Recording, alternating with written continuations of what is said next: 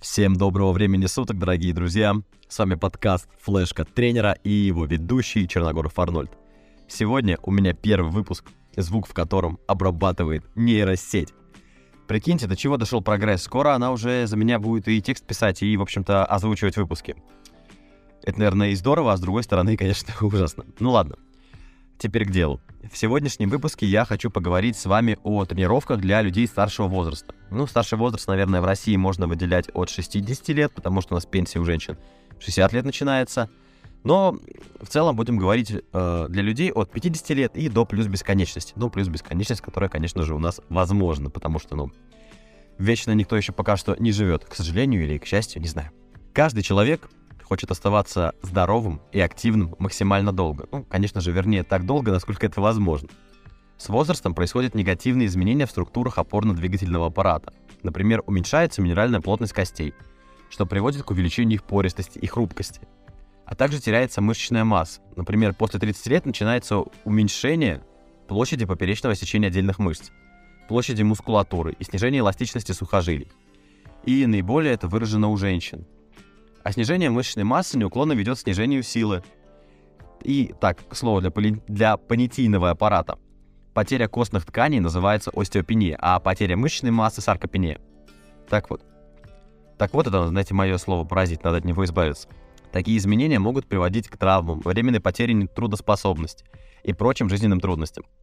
У возрастных людей увеличивается риск падения вследствие уменьшения силовых возможностей организма – то есть ухудшение равновесия и увеличение времени реакции. Плюс, а, живя в российском климате, к этому еще прибавляются и факторы окружающей среды. Ну, например, оледенение дорог. И особенно это там заметно в деревнях и регионах, где не всегда там могут почистить тротуар. И часто, я думаю, вы слышали, что пожилые люди там поскальзываются, падают, и у них случается перелом шейки бедра в результате там падений всех этих.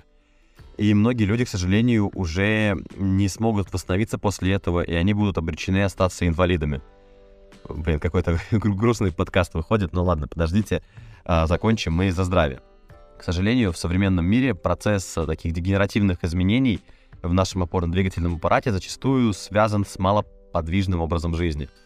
А, был проведен интересный эксперимент, в ходе которого 65% а, женщин старше 75 лет не смогли поднять снаряд, который весил 4,5 килограмма.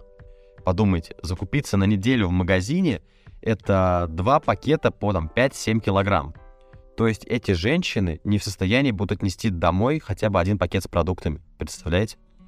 Тем не менее, старение не ослабляет способность организма положительно откликаться на силовые упражнения, на тренировки с отягощением и сопротивлением. А, то есть у взрослых людей также происходит увеличение мышечной массы, силовых показателей и улучшение общих функциональных возможностей организма. И первое, что нужно запомнить, это то, что занятия фитнесом позволяют пожилым людям жить активной и самостоятельной жизнью. То есть ходить в магазин, поиграть с детьми, получить определенную долю социального общения, которого сильно не хватает пожилым людям в нашей стране. Я, знаете, задумывался на эту тему, что у нас люди, которым уже там 60, 65, 70 лет, они несколько выброшены из общества. То есть там их дети, их внуки, они живут какой-то своей жизнью, у пожилых людей уже нет работы и как-то особо нет увлечений. Конечно, я не говорю это про всех людей, я уверен, есть абсолютно другие, но, к сожалению, они как-то у нас вынуждены сидеть дома, и никакой досуг для них толком не организован. Конечно, есть прекрасные там бабушки, дедушки, которые там с палочками занимаюсь какой-то спортивной ходьбой. Это вообще все супер, когда я это вижу, я очень радуюсь. И я каждый раз радуюсь, когда я вижу в тренажерном зале людей пожилого возраста. Это просто сердце там а, бьется, колотится, потому что этот человек выбрал не сидеть дома, там не пить алкоголь, а, а вот каким-то образом еще поддерживать свою социальную жизнь. Это большое уважение. На данный момент рекомендуется... Быстро я перескочил, да, вроде так, про досуг, а тут... Ладно. На данный момент рекомендуется три вида спортивной деятельности для людей старшего возраста. Это аэробные тренировки, то есть какие-то кардионагрузки, это занятия с отягощениями и занятия на проприоцепцию. Я уже рассказывал, что такое проприоцепция. Это э, занятия на ощущение собственного тела в пространстве, то есть это какие-то различного вида баланс. На одной ноге, на боссу, на баланс... На... Вот у меня, конечно, дикция, да. А, там на балансировочной подушке на самом деле под, под, подо все это подойдет, в принципе, йога. Йога подойдет, но мы говорим про фитнес, и все же Сейчас обсудим именно занятия в тренажерном зале. Вернее, не обсудим, а обсуждаем. А, также, перед началом занятий необходимо пройти медицинский осмотр, получить заключение и рекомендации врача. А, момент хорошего врача, который понимает пользу занятий с отягощениями. А то ведь знаете, многие врачи говорят, вам нельзя поднимать больше 5 килограмм. И тут, знаете, у меня всегда возникает вопрос, а как именно их нельзя поднимать? С пола, над головой нельзя поднимать. А французский жим можно делать? А если, например, блин, к ноге под подвяжу и подниму ногу. Это считается за подъем 5 килограмм? И если вы у доктора это спросите, вот, который пишет такую вот штуку, то у него обычно ступор. Потому что он скажет, ну, я сказал, поднимать нельзя, никак поднимать, никуда. Ну, и вот как бы вопросов больше, чем ответов. Поэтому должен быть хороший доктор, который понимает, что можно, что нельзя, и даст конкретные рекомендации, а не абстрактную какую-то какую-то чушь. Ну так вот, Перед началом тренировки необходимо уделить особое внимание разминке. В целом вообще всем людям там, от э, 6 до плюс бесконечности, ну, возможно, плюс бесконечности, необходимо уделять внимание разминке. Не игнорируйте вообще, если вам 20 лет, 30, 40, 50, 100, если, 100 лет, напишите мне, пожалуйста, я, у меня будет человек, который слушает мой подкаст, которому 100 лет, я напишу об этом везде, где можно. Так вот, уделить внимание разминке. И у пожилых людей разминка будет длиться несколько дольше, чем у людей среднего возраста, потому что организм нужно максимально подготовить к предстоящим нагрузкам. Не дай бог какая-то травма. Сами тренировки не должны нести большой нагрузки на опорно-двигательный аппарат. Это имеется в виду, что не стоит, во всяком случае, на первых порах точно выполнять упражнения с субмаксимальными весами, там, в 90% от одного повторного максимума. То есть там сжать на раз, на два, или там, не дай бог, становую делать с таким же весом, это может, конечно, травмировать человека. Также во время выполнения упражнений запрещено задерживать дыхание, чтобы не повышать артериальное давление.